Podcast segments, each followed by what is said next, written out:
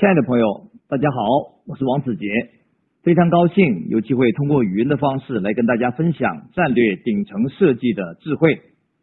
那么，一个企业最重要的成功的奥秘，就是关于战略的打造跟执行。那么，今天晚上我们就通过一系列的呃，我刚刚指导完成的实战案例的分享，呃，跟大家讲解一个企业该如何制定战略。该如何通过资源整合的方式快速来放大你业绩，实现加速的成长？那么该如何去制定呃一个强大的战略呢？我们来通过一个真实的案例来跟大家分享。那么就在半年以前呢，有一个学员从山东飞到广州来啊，直接呃向我请教。那么我问他这个你碰到了哪些问题呢？他说他是一个传统的嗯汽车后市场的一个品牌商。他做的是自有品牌的润滑油，他呢找工厂代工，他自己的品牌叫沃尔斯。那么该如何去制定呃一个强大的战略呢？我们来通过一个真实的案例来跟大家分享。那么就在半年以前呢，有一个学员从山东飞到广州来啊，直接呃向我请教。那么我问他这个你碰到了哪些问题呢？他说他是一个传统的嗯汽车后市场的一个。品牌商，他做的是自有品牌的润滑油，他呢找工厂代工，他自己品牌叫沃尔斯啊，在北方有些城市还是有一定知名度的。那么呢，他做了这个行业十余年，全中国也发展了三五百家这样的加盟店，但是他越做越辛苦，他感觉他这种传统的方式一定不可持续，所以呢，他就来请教我，该怎么样他的润滑油可以超越竞争，用更低的成本打开市场。实现公司的发展，那我就问他，我说那你的润滑油跟别人的有什么巨大的区别吗？他说，呃，好像都差不多。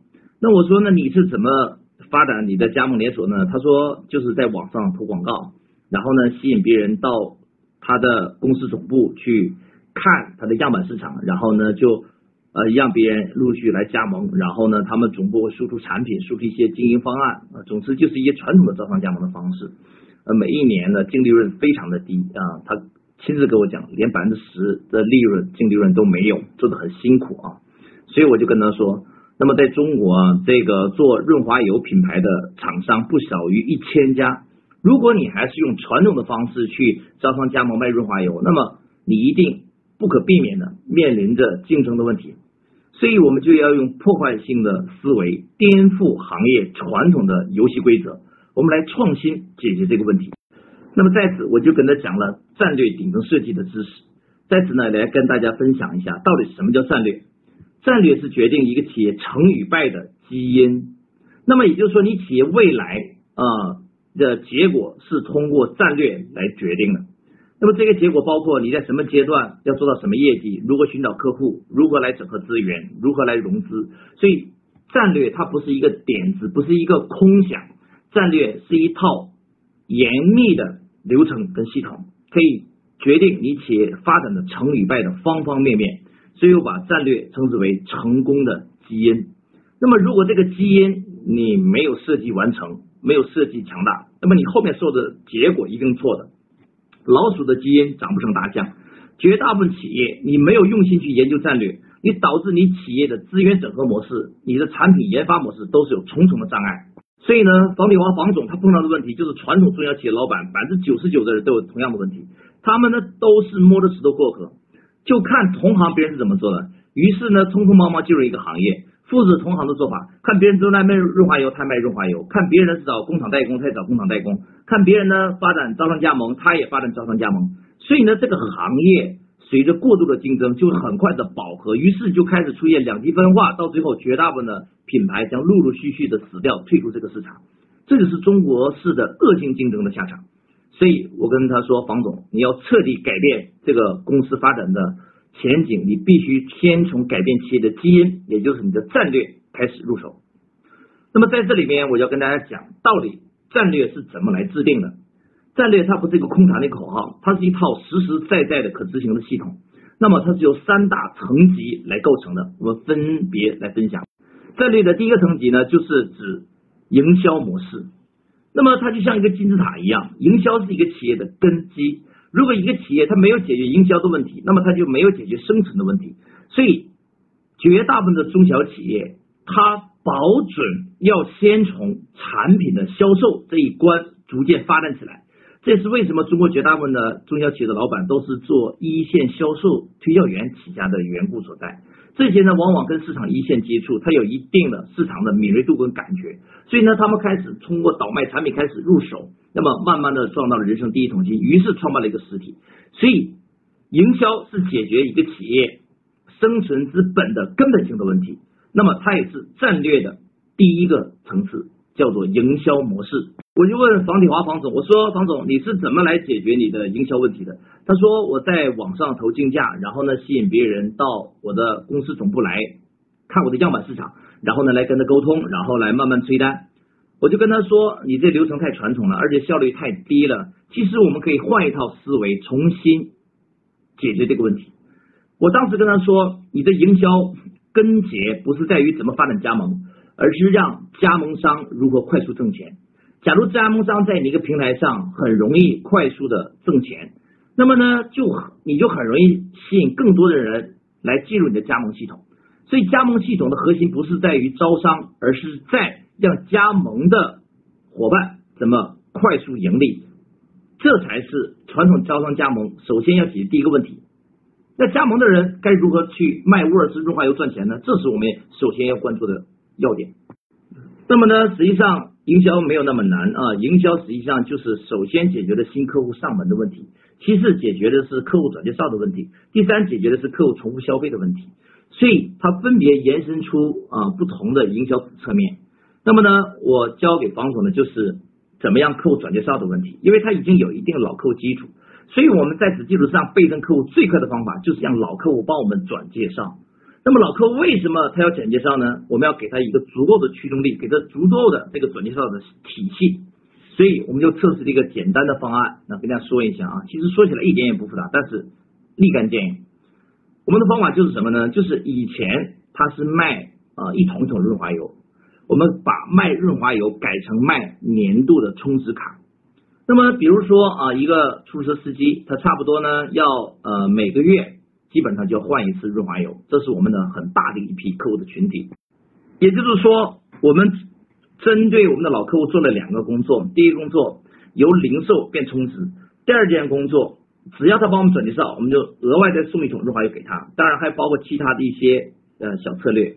呃，听起来很简单，但是在润滑油这个行业，他们就从来没有尝试过这样的做法。所以呢，他们在样板市场用这套方法，在。呃，几个月时间里边，单年业绩翻了五倍，在当地已经占了一半的市场，所以这发展速度就非常的快。那么，他用他这套策略，同时复制给他的所有的加盟店，他的加盟店的业绩也在成长。所以，这就是战略。呃，他的整个的设计的流程，他要求的就是第一步解决营销问题，让我们每一个点都可以快速的盈利。在此基础之上，我们再去设计后端，我才容易让整个公司产生强大的生命力。那么房铁华方总就说：“子老师，那你说我这个单店啊，这样慢慢做，业绩可能会增长。但是啊，我要去发展加盟还是很辛苦啊，这个行业还是存在着价格战，还是存在着重资产经营的问题。您说这个该怎么办？”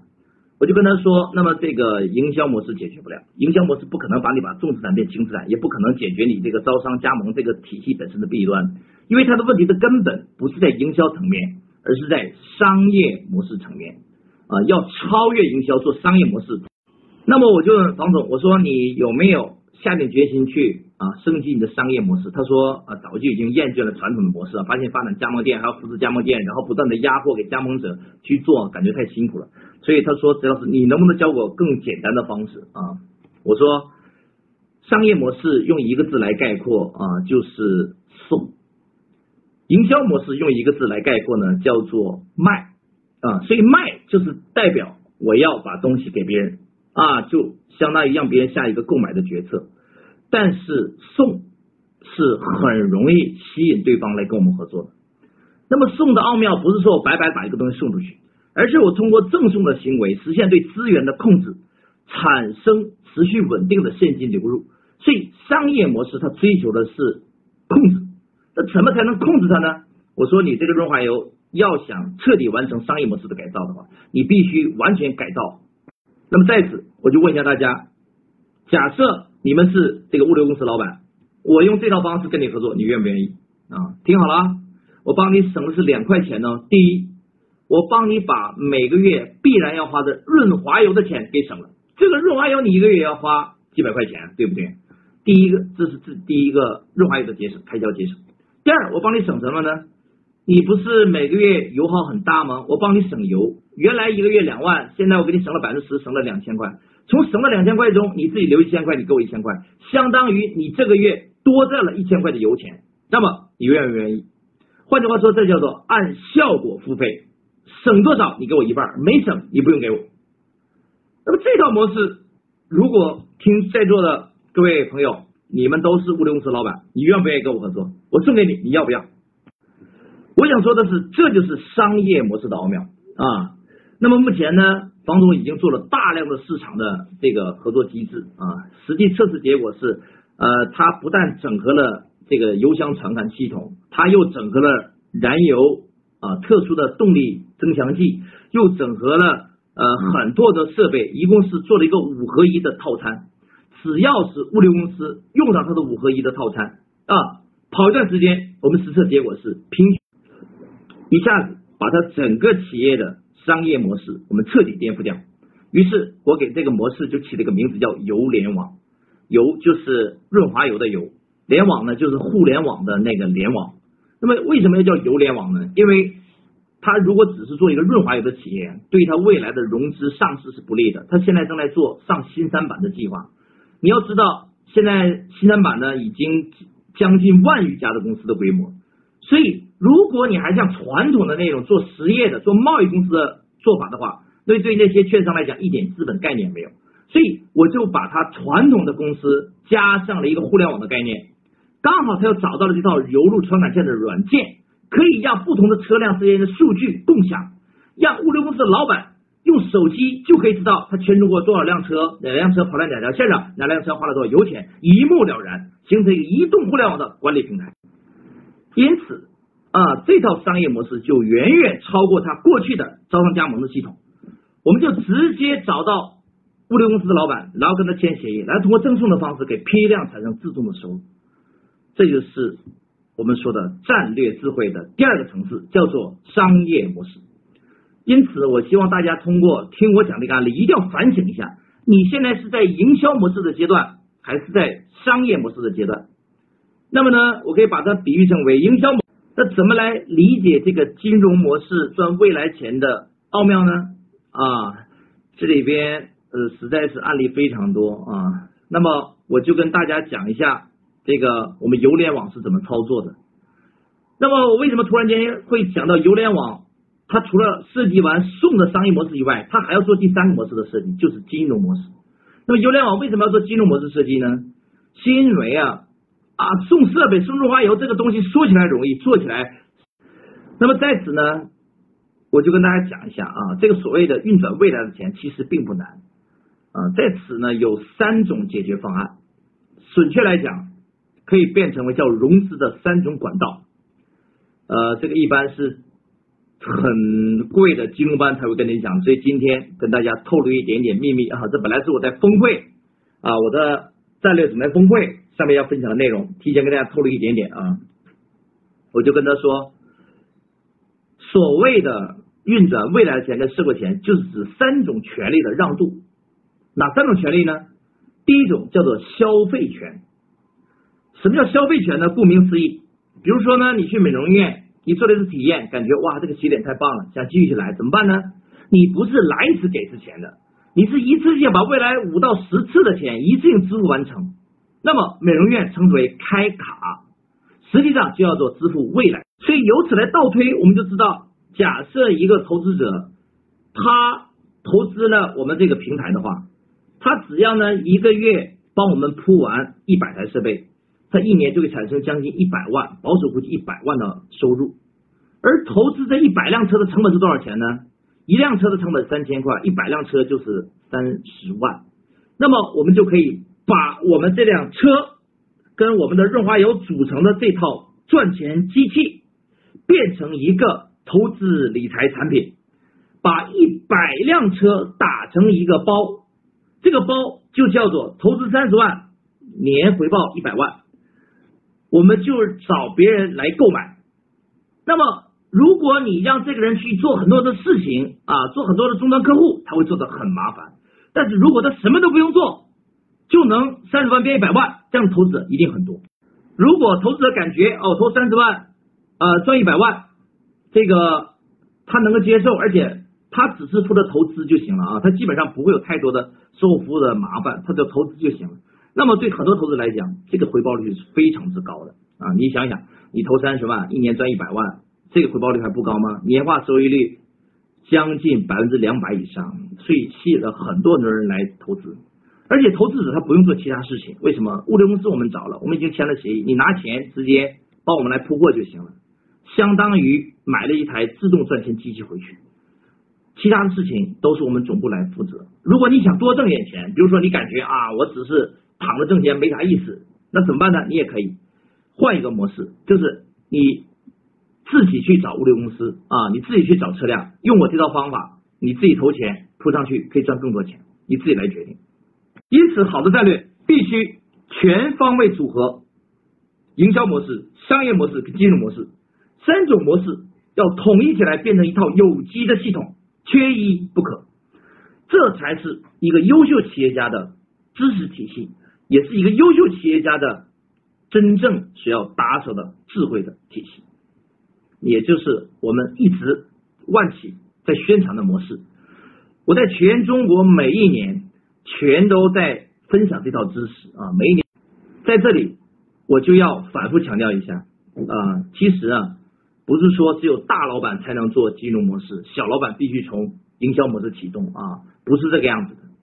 不是说你非要完成营销模式的设计啊，执行了赚点小钱了，才能第二步再去做商业模式，第三步再做金融模式，不是这个概念的。战略我分三个层次，只是为了便于讲解需要。真正大家执行开始，应该是把三个模式融合为一。我就问他才明白啊，原来这个老板姓齐啊。齐总呢，他是传统的药店的老板，一个很小的药店啊。以前做药店，按照话讲，三个月就能回本，后来改成半年回本，再后来一年回本，到现在呢，我问他，他说回本已经不敢奢望了，能活了就是好的了。所以他说，药店这行业已经白热化、过度竞争，基本上已经挣不到钱了。对他来讲，食之无味，弃之可惜，所以非常的尴尬，进退失据，不知道接下来往哪里去走，且急于面对转型的难题啊。那么我后来查了一下啊，原来中国的药店的确数量非常之庞大啊，而且大多数药店都是典型的重资产经营，生意呢也的确是举步维艰。除了特别大的那种呃连锁药房以外，中小型的药房现在生存的非常的艰难。所以呢，齐总的这个问题啊，我也感同身受。我说你不要担心啊，那么我自然可以帮你做一套战略，帮你实现完成转型。那么在此。我就要跟大家讲啊，这个战略我已经说了是三个层次：营销模式、商业模式跟金融模式。那么三个层次针对一个具体的实体是怎么分析的？我先来跟大家讲啊，看我是怎么分析的啊。在这里边，我就给齐总说，我说那你的药店，你的客户人群是哪些人？他说那还问吗？药店主要人群是什么呢？中老年为主啊，主要是有一些慢病、常见的疾病。亚健康的人群啊，这是药店的主流消费人群，而且药店赚的商业模式的方式就是买药卖药的批零差价。但是呢，由于药品这个国家领域管制的越来越严格啊，所以他们赚钱也越来越难。所以他就说，他治疗真的，你说我这么传统的一个小药房该怎么转型啊？我跟他说啊，按照我这套模式去分析，第一步找到你的客户人群啊。第二步，想办法把这个客户人群的消费由买卖模式改成以赠送为主的控制模式啊。第三步，用社会的资本来启动你这套控制体系呃。那我把我这套分析的模式就总结出一种特殊的商业模式，叫做收费站商业模式。我发现啊，中国呢实际上有好多的高速公路。那大多数高速公路呢都是有收费站的。我发现这个收费站这个商业模式特别的好啊，以前还需要人，现在很多收费站连人都不需要了。你装了 ETC 啊，你进收费站的时候自动扫一下，出了收费站的时候自动扣费。我发现这个生意是最好的啊，不需要太多人来参与，就可以常年稳定安全的挣钱，这多好啊！所以我就研究出一套特殊的商业模式，叫收费站模式啊。当然不是所有的行业都能做成收费站模式，但是大多数行业，你至少有一种以上的方式可以。把你的传统的买卖关系变成收费站的自动收入关系。那么我前面讲的那一个游联网，实际上有一点点收费站的感觉了啊。那么我接下来讲的这个智能光康联网，它更是收费站的模型啊。再跟大家详细讲一下。那你说一个药店怎么变成收费站呢？药店怎么能够让客户自动来买药、自动消费吗？哈，听起来好像天方夜谭啊，实际上是可以做得到的。为什么呢？呃，在这里啊，我跟大家讲一下啊。这个齐总啊，他呢自己呃，相当于是大半个中医，他一辈子很热爱中医，所以他在做医药行业啊，他对中医的了解非常的深刻。他就跟我说，哎呀，这个中医呢功效非常棒，老祖宗的宝贝啊，可以治很多的疑难杂症跟慢性。那你说一个药店怎么变成收费站呢？药店怎么能够让客户自动来买药、自动消费吗？哈，听起来好像天方夜谭啊，实际上是可以做得到的。为什么呢？呃，在这里啊，我跟大家讲一下啊，这个齐总啊，他呢自己呃，相当于是大半个中医，他一辈子很热爱中医，所以他在做医药行业啊，他对中医的了解非常的深刻。他就跟我说，哎呀，这个中医呢功效非常棒，老祖宗的宝贝啊，可以治很多的疑难杂症跟慢性病的调理、亚健康的恢复都非常非常好。但中医的问题是什么呢？中医的问题就是商业模式太落后。太依赖于这些老中医的个人努力、个人经验、个人知识，导致中医人才培养特别的漫长。我说那培养一个中医人才要多长时间？他说至少也要十二年。哈，我一听这个吓一跳，没想到一个啊稍微有一点点经验的中医要培养十二年以上。我说那这就是中医发展的瓶颈之一。那么我就跟他说，那能否不要中医？我们就是把这个系统就像收费站一样。自动化起来有没有可能呢？那他就说这个好像很难。那我就问他，呃，中医的原理是什么啊？他给我讲什么气郁啊、血瘀啊、阴阳平衡啊，给我讲了一大堆。我说你这样，既然你有这么多年的中医经验，中医不是讲望闻问切吗？其中问不是问消费者的症状吗？你能否把这个环节提炼出来，取消中医诊断的这个环节，完全通过机器设备、软件、硬件。来实现对病人身体状况的检查，有没有这个可能？他说这好像很难吧？我说你去研究一下，应该能实现。最好把这个环节变成自动化，那么我们就可以批量生产中医，解决盈利难题。在此呢，这个齐总呢花了很多心思啊。后来呢啊，他也是中医领域很多年沉淀，非常的聪明。他呢按照我这套思路做了一套软件出来。这个软件呢，任何人都可以操作。通过软件的提醒，问一个人三十三个问题，只要这个人回答三十三个问题，我就能判断他是中医九种体质的哪一种。比如说，这三十三个问题，其中一个问题是什么呢？就是你晚上睡觉会不会起夜啊？这个你会不会经常这个有寒冷的感觉啊？这个你吃完饭之后会不会胃不舒服啊？就这一类的很小很小的问题，就回答 yes no 这样的简单的是否回答就行了。只要回答三十三个问题，我就能判断出来他是中医九种体质哪一种。比如说是平和质啊、气郁啊、血瘀啊、啊阴虚阳虚啊，我就能判断出来。想想我都已经知道了一个人他有什么样的病症，有什么样的需求，我对症下药，我可以直接精准的推送。好，这是第一个盈利点。建立一个精准的客户的病例档案，为未来的精准推送、精准营销产生精准的控制功能。我控制了它的核心数据，这就是移动医疗领域目前最重要的一个智能啊！移动医疗大数据系统，包括腾讯、阿里巴巴、百度都在布局移动医疗。那么我们这个商业模式就彻底的把传统的那种药房变成了移动医疗的终端。你说是医院多还是药房多呢？觉得药房多。我整个医院很难，我整个药房很容易，所以我可以一年整个一万家，就变成了一万个终端，而且全是移动终端。这个是产生了一个移动互联网的商业模式的概念，这是第一个盈利点。第二个最关键，我是给你免费针，但不代表我一分钱也不收。那很多病人一看，哇，你家免费针是吧？又没有额外收钱，只收点药贴的钱，而且药贴也不贵啊，很多人就会针。但是哦，针一次他很有感觉了，我们跟他说针一次不够哦，因为你这种起于血液的至少要针五到十次。那么欢迎你明天再来免费针。那很多人呢不出意外，明天还会来，明天再一来呢，好，我再把药贴给贴上去。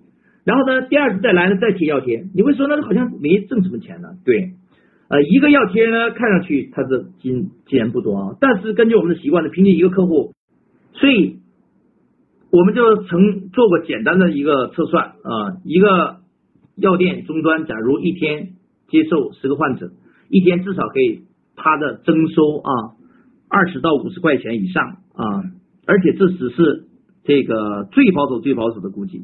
那么呢，他一个月呢，差不多可以赚到将近一千块钱。呃，一千块钱呢，好像这个不是很多啊。但是你听好了，对药店来讲，一他没有额外花任何钱买软件跟硬件，因为这是我们送给他的。二，他通过我们这套系统可以链接老客户，吸引客户未来回头啊，他相当于用我们这套系统实行了对客户的锁定。第三，药贴之后还可以向客户推销更。多的营养保健品啊，拉动药房后端的营养保健品的销售，这才是药房最看重的大头。我们给药店形成的一套利益共同体。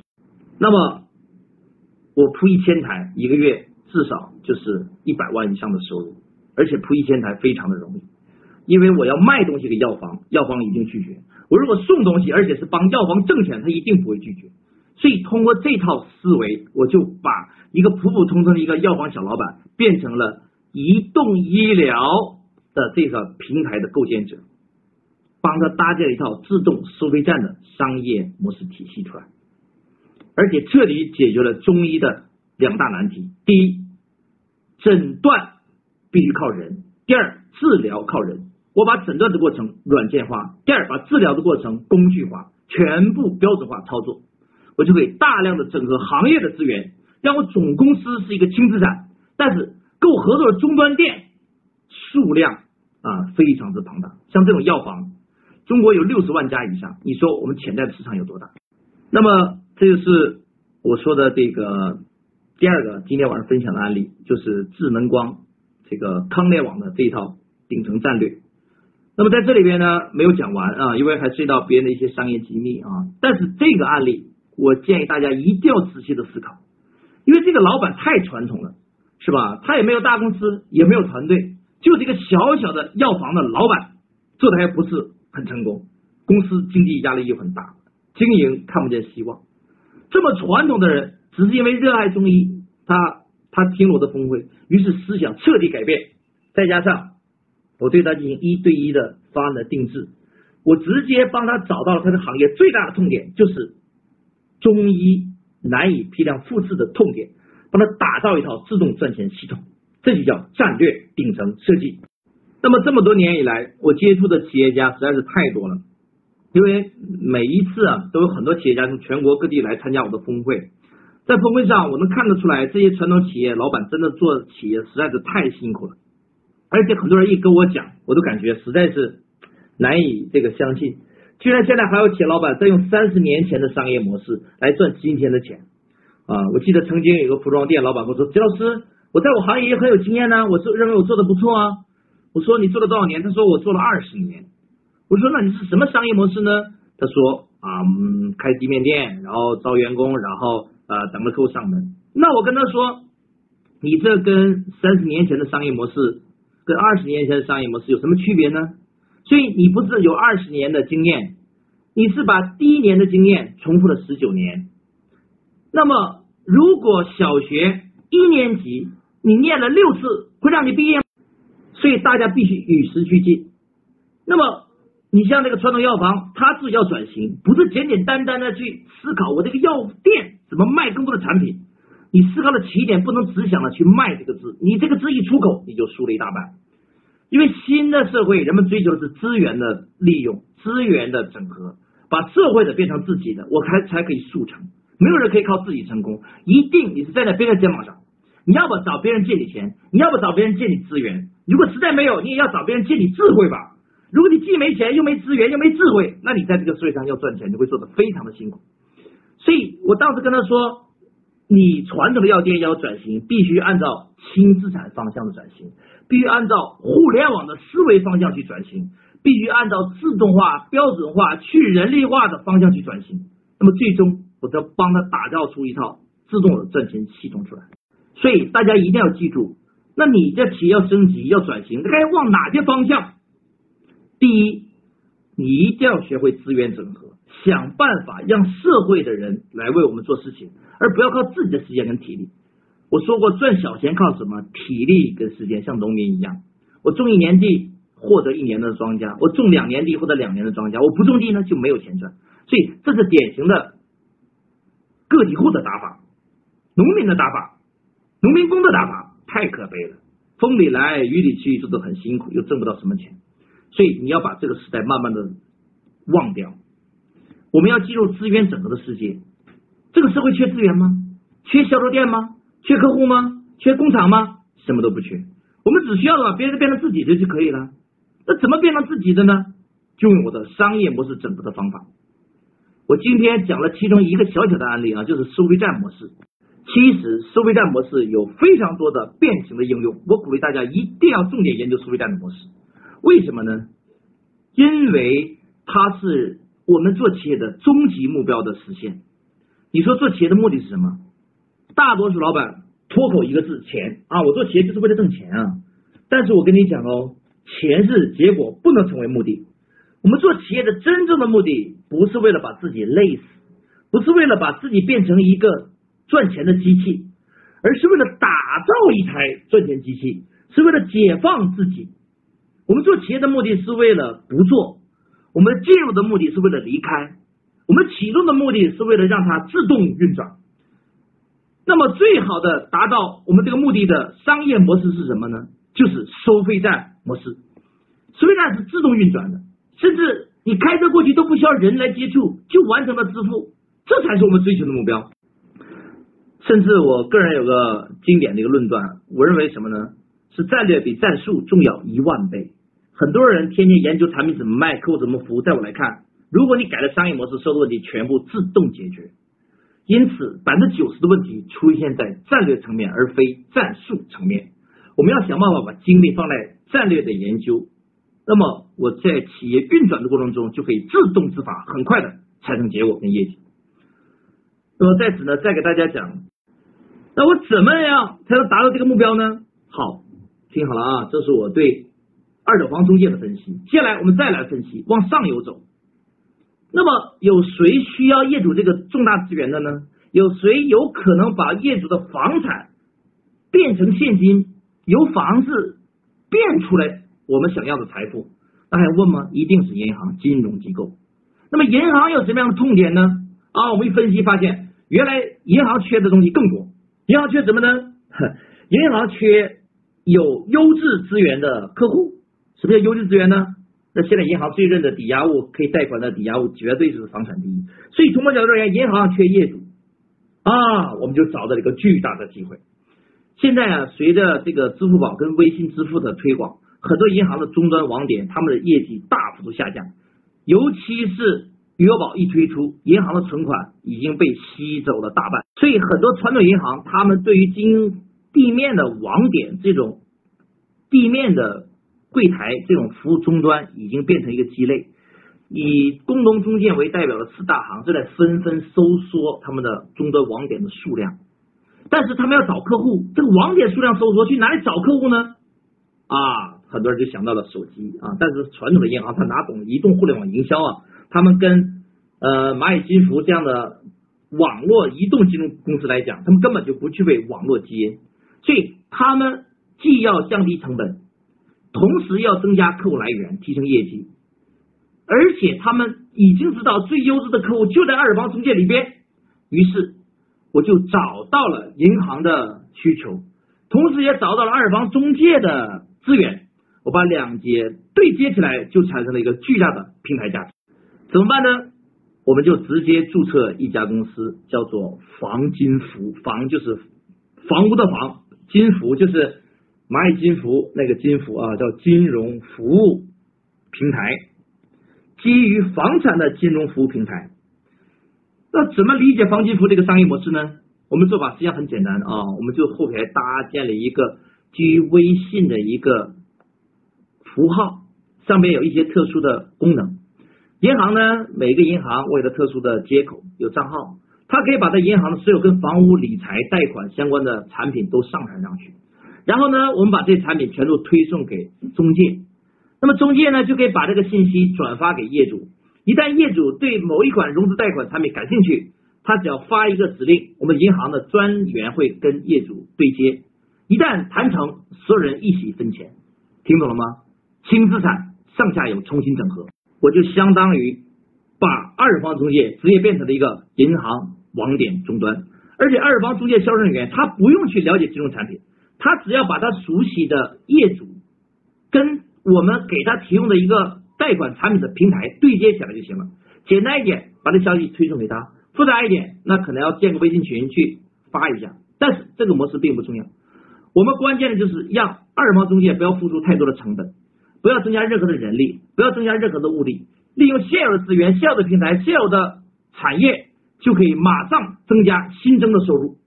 于是，我们就直接引爆了这个二手房中介这个市场，把二手房中介直接变成金融超市。这就是房金服的平台商业模式。那么，中国二手房中介有多少？你知道吗？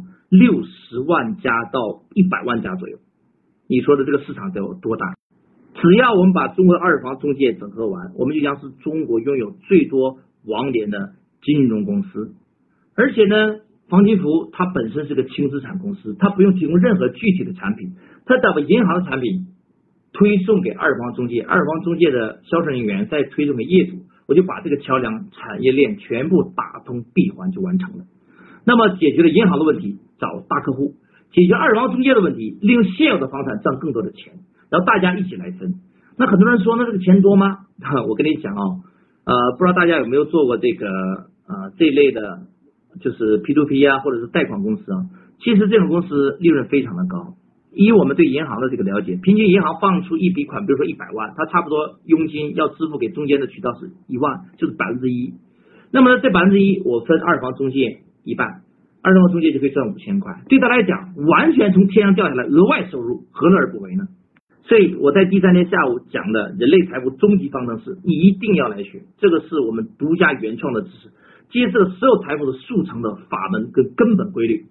嗯，无论你是初创者还是做企业一定经验的老板，这套知识系统都可以帮助你整合社会资源，完成财富积累的速成。而且你必须亲自到现场，你才能够学到这个知识，你才能够理解背后的原理的奥妙。那么，这是我们峰会三天的知识。